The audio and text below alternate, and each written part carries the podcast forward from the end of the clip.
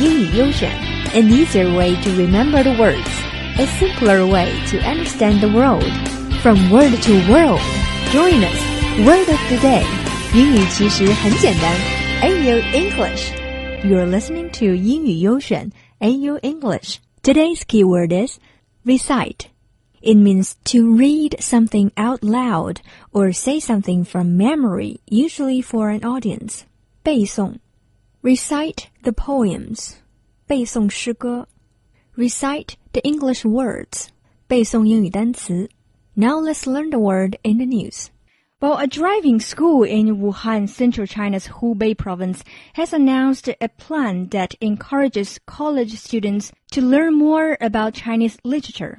If you can recite some of the traditional Chinese literature, you might have a discount. Here is how it works. If you can recite more than 30,000 characters from classic Chinese literature works, you will be able to take the driving license for free.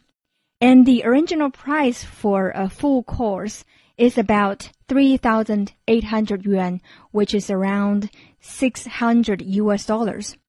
If you can recite more than 8,000 characters, you will get a discount of 1,500 yuan and more than 1,000 characters, a discount of 200 yuan.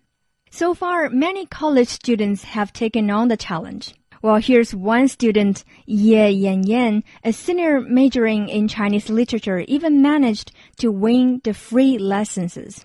Explaining why the school has come up with this plan, the principal Ma Deming says he's a big fan of all these traditional Chinese literature and wants to do his part in helping to promote it.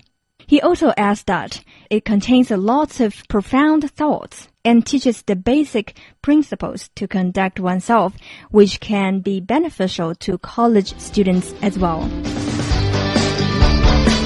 这就是本期的英语优选，你学会了吗？要多多练习哦。我们下期见。